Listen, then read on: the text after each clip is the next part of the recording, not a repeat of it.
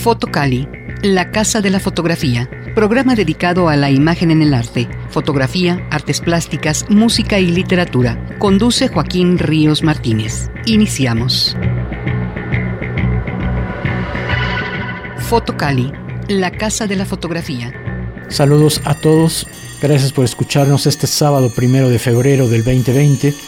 Estamos en el programa número 242 de Fotocali y transmitimos a través del 96.9 de FM en Puebla por Radio Boap. Soy Joaquín Ríos Martínez. Hola, soy Ana Laura Ramos y sean bienvenidos. Esta tarde charlamos en una primera parte con el maestro Alejandro Teutli Echeverry, pintor, dibujante, arte objetualista, acerca de la imagen, las políticas públicas en el ámbito del arte y la cultura en Puebla, la educación y las exposiciones, Además, escucharemos música de Pat Metheny.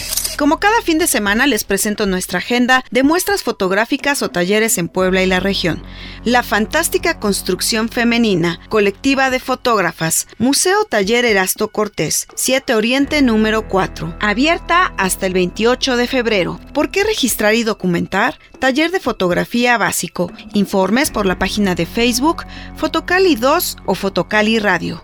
Dominio elevado, exposición fotográfica, permanecerá al 13 de febrero en el lobby de la Universidad Iberoamericana Puebla. Entrada libre. Exhibición permanente de fotografía y artes plásticas en Metzcali Galería Virtual en la página de Facebook Metzcali Galería. El Museo Universitario Casa de los Muñecos invita a la exposición fotográfica Instantes entre Hilos de Edgar Holguín en colaboración con Brenda Martínez. Una entrada al arte por tres puertas, el ballet, la fotografía y el trabajo de cientos de artesanos. Asistan a la 2 Norte número 2, abierta hasta el 28 de febrero. Les recuerdo que visiten nuestras páginas de Facebook, Fotocali 2 con números romanos o Fotocali Radio, donde podrán consultar exposiciones, talleres, convocatorias y apreciar imágenes. Patrick Bruce Metheny nació en Estados Unidos en 1954. Empezó a tocar la trompeta a los 8 años por influencia de su hermano Mike Metheny, pero se cambió a la guitarra a los 12 años. A los 15 estaba trabajando con los mejores músicos de jazz en Kansas City y adquiriría así valiosa experiencia en los escenarios a una muy temprana edad. Recibió una beca para estudiar música en la Universidad of Miami y posteriormente en Boston, donde llegó a ser profesor de la Berklee College of Music, una de las escuelas de música con más prestigio de todo el mundo. Su debut discográfico fue en 1974 con el disco Jaco, de la mano de otro debutante, Jaco Pastorius. A lo largo de su carrera, Pat Metheny ha seguido redefiniendo el género usando nuevas tecnologías y trabajando constantemente para evolucionar el potencial de su instrumento. En 1976 edita su primer álbum instrumental, Ring Size Life, con el genial Jaco Pastorius, al fretless bass Fender, bajo sin trastes, reinventando el tradicional sonido de guitarra de jazz. Un año más tarde conoce a Lil Mace, con quien tras grabar un disco decide montar el grupo, el Pat Metheny Group. Los dejo con esta rola, You Are, del disco From This Place, que está próximo a salir. Esta es una exclusiva que les doy el próximo 21 de febrero de este 2020. You Are.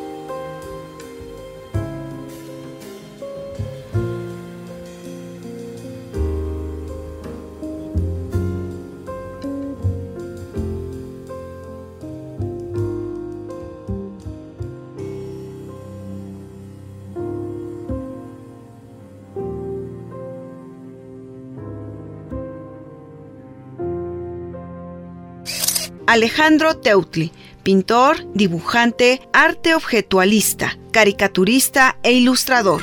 Nace en la ciudad de Puebla en el año de 1980. Cursa la carrera de artes plásticas y estudia la maestría en estética y arte de la Facultad de Filosofía y Letras de la UAP. Se inicia como caricaturista en el suplemento sabatino del periódico Síntesis. Expone su trabajo de dibujo por primera vez en 1999 por invitación del maestro Gilberto Castellanos exposición a la que siguen varias de carácter colectivo e individual, tanto en el interior de la República Mexicana como en algunas ciudades de los Estados Unidos y España. En el año 2006 queda como uno de los 15 finalistas de entre 2.500 participantes del todo el continente en la primera Bienal de las Américas Rafael Cauduro, celebrada en la ciudad de Tijuana, Baja California. En el 2007 es seleccionado en la tercera Bienal Internacional de Dibujo Silvia Paua y para el 2010 su trabajo forma parte de la segunda y cuarta edición de la Bienal de Pintura Pedro Coronel, incluyéndose en el catálogo conmemorativo de la mencionada segunda edición editado por Conaculta. En 2013 inicia su colaboración con Galería Cero en proyectos de talla nacional e internacional. Su obra, El Artífice, es acreedora en el 2014 a una mención honorífica en la Cuarta Bienal de Pintura Pedro Coronel. Su trabajo como dibujante y pintor, en términos generales, está enfocado a tomar extractos de la realidad para alterarla y crear situaciones imposibles que generan un desconcierto que en ocasiones raya en lo absurdo.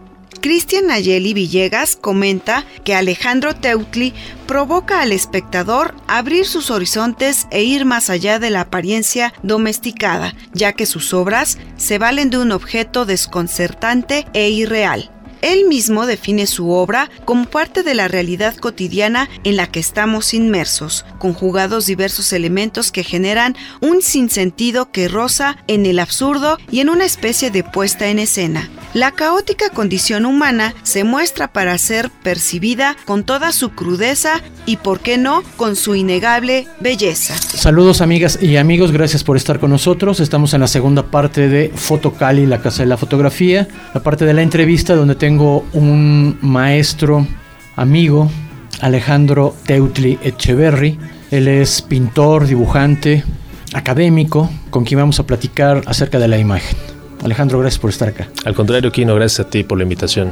Ya se nos había ido traspapelando las invitaciones. Sí, lo teníamos pendiente, pero mira, siempre llega a su momento, ¿no? Siempre Para todo. Alejandro, abrimos con una pregunta que se ha vuelto institucional.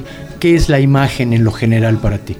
Bueno, pues vamos a, ver, siendo la imagen, digamos, a un nivel muy puntual, ¿no? E, este, esta superficie que tiene un contenido que es susceptible de lectura, ¿no? Es decir, que puede uno eh, de alguna manera entender, interpretar y demás, se convierte en algo ya a nivel personal vital, ¿no? Eh, la imagen de alguna manera se convierte en, en una posibilidad. ¿De qué? Bueno, es ahí o en posibilidades distintas, ¿no? Eh, por ejemplo, un artista que hace, y en este caso es, el mío, eh, imágenes estáticas, ¿no? A través del dibujo, a través de la pintura. No solamente en esos medios me desenvuelvo, pero básicamente, ¿no? He hecho algunas cosas también, incluso hasta en cuestiones digitales y demás, pero eh, es muy complicado que una imagen hoy en día, en cuanto al resultado que puede tener un, dibujante o un pintor, eh, pueda, por ejemplo, competir con la imagen en movimiento que es el cine. El espectador tiene otro tipo de interacción en el cine o incluso hablemos hasta de realidades virtuales, ¿no? En donde ya tienes, es, es completamente eh, la interacción ¿no? En la experiencia estética, digamos, ¿no? Entonces, la imagen es un montón de posibilidades que puedes abrir o que puedes cerrar como artista, ¿no? Cuando dices eh, que el observador puede, en otras palabras, decodificar, esto significa que se requiere de una experiencia personal. Esto significa también que la imagen podría ser reinterpretada de múltiples maneras como múltiples razones tenemos las personas. Por supuesto, ¿no? Es ahí la, multidimensión, digamos, que puede adquirir una, imagen en cuanto al contacto con el espectador, ¿no? Y obviamente, eh, desde luego, incluso la propia imagen a través de, lecturas eh, del propio espectador es que se puede también enriquecer, ¿no? Claro. Y el mismo artista, por supuesto, también recibe una retroalimentación tremenda con eso, ¿no? En tu experiencia, eh, a ti y a otras personas que conozcas, creadores de arte, les interesa que haya esta eh, apropiación por parte del observador? O sea, que le cambiara los términos a la obra, por ejemplo. Yo eh, considero que sí. Es más, de hecho, es, deseable, ¿no? Desde mi perspectiva. Porque ahora, eh, entremos solamente por el, carácter eh, estético de la imagen, el sentido perceptual, eso es fundamental, porque es ahí donde eh, el primer nivel, que es el nivel sensible, es el que se echa a andar en el espectador. Es lo que puedes sentir a través de una imagen, ¿no? Que llama poderosamente tu atención. Ese también es, es importante.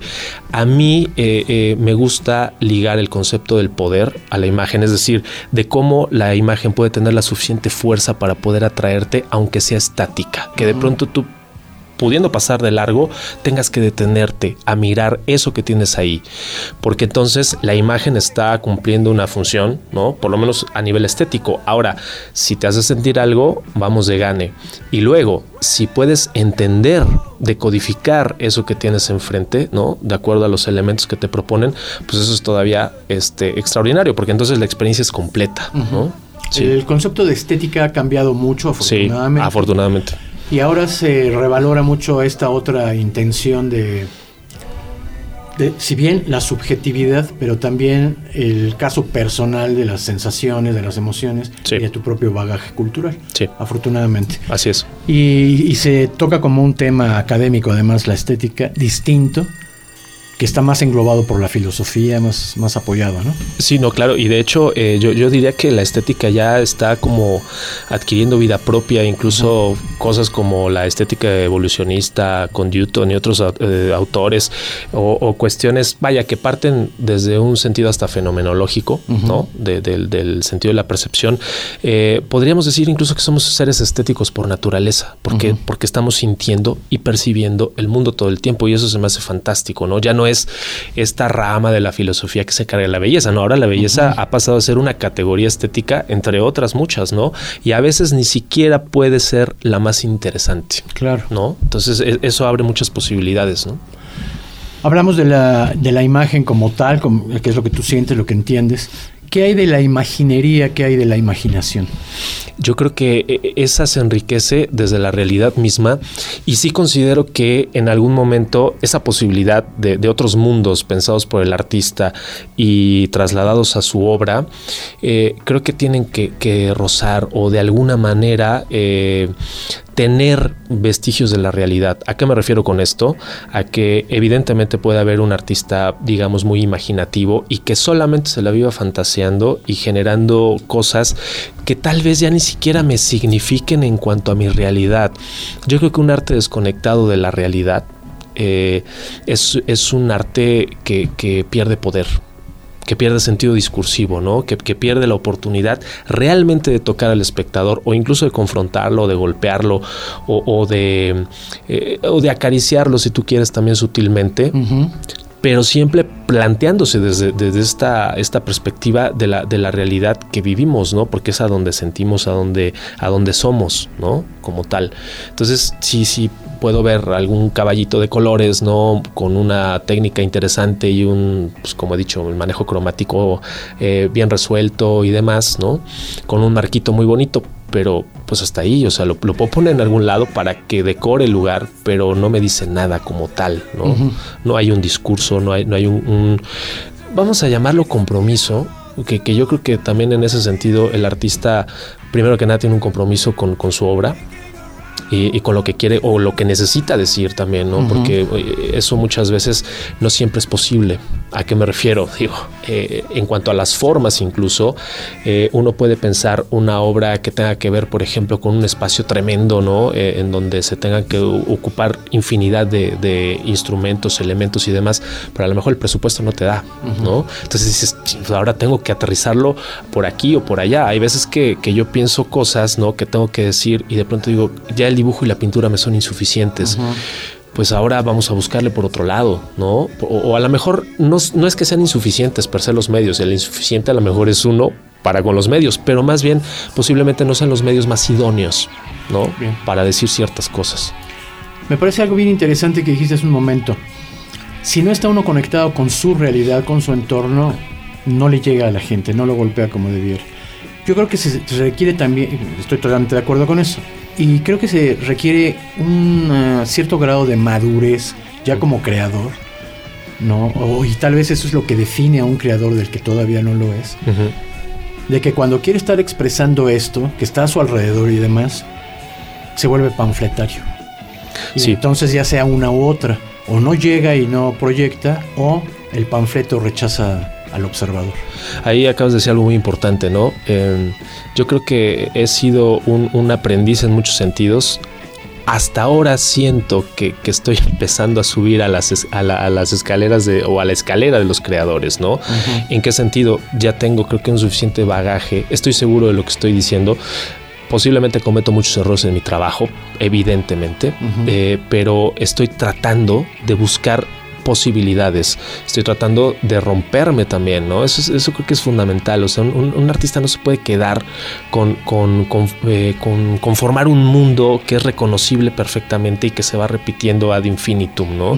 Creo que en algún momento tienes que, que buscar, de acuerdo a, tus necesidades, porque creo que no eres el mismo todo el tiempo. Yo no es que admire mucho a esa gente, pero algún respeto les tengo a los que pueden sostener una mirada siempre desde la misma perspectiva sin cambiar nunca, ¿no? Y dices, bueno, ahí están repitiéndose años, pasan 20, 30 años y dices, ok, ¿no? Eh, eh posiblemente en su vida no ocurran demasiadas cosas o, el mundo no les sea suficiente estímulo como para ¿no? causarles algo que les detone otra cosa distinta o una necesidad distinta de, decir a través de su obra. ¿no?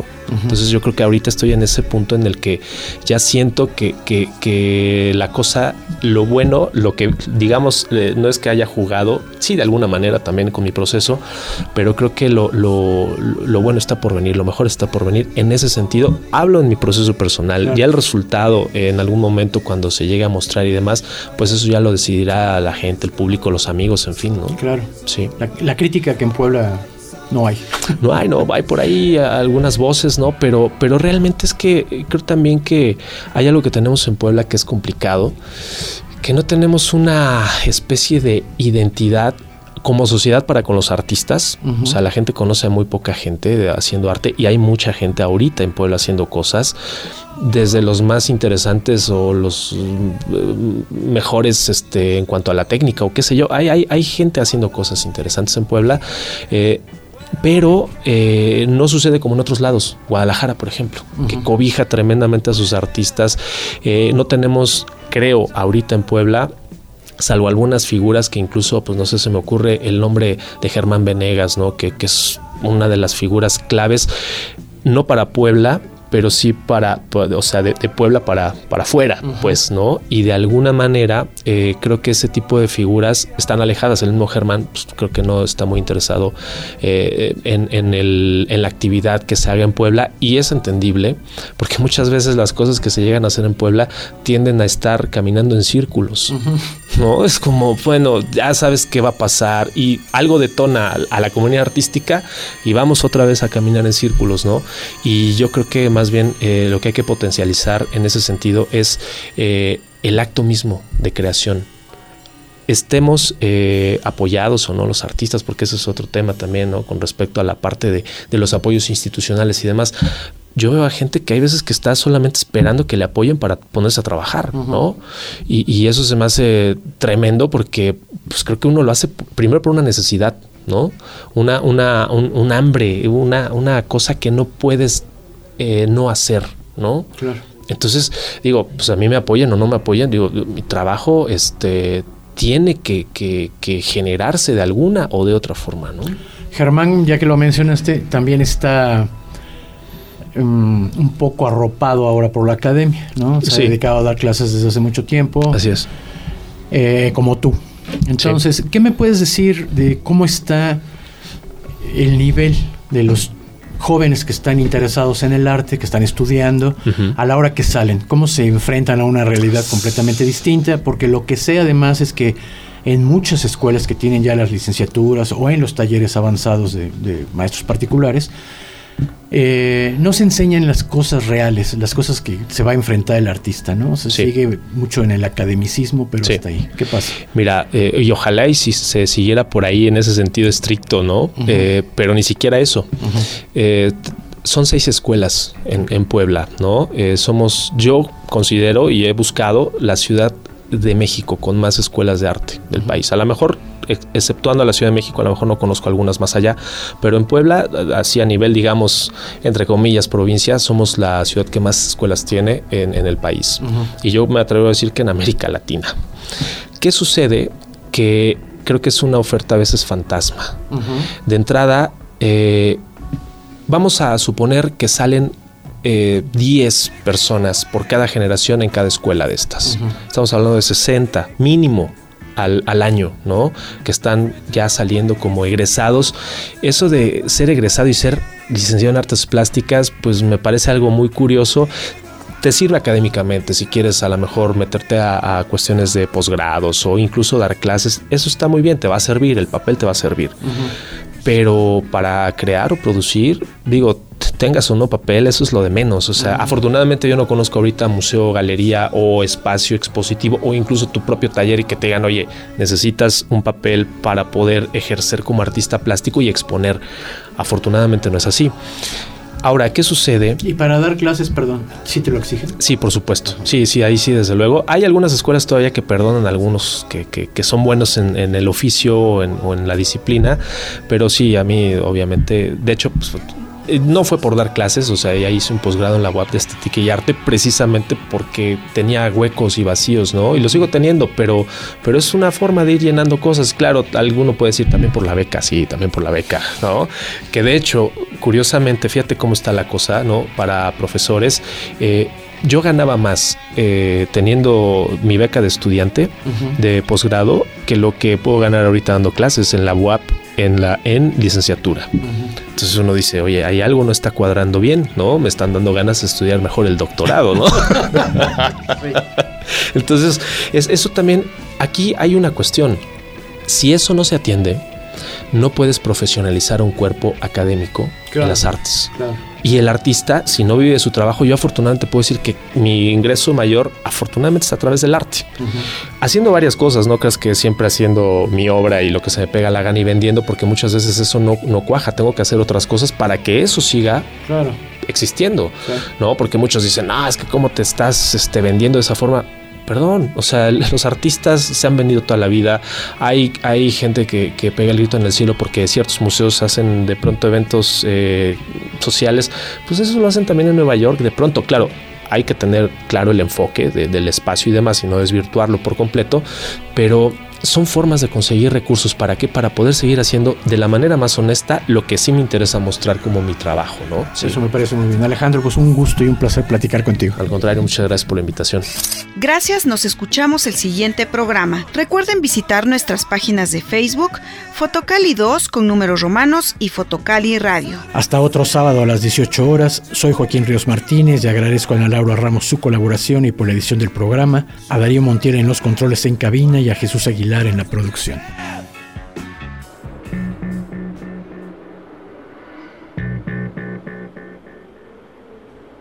Gracias. Esto fue Fotocali, espacio dedicado a la imagen en el arte, fotografía, artes plásticas, música y literatura. Nos escuchamos el siguiente sábado a partir de las 18 horas.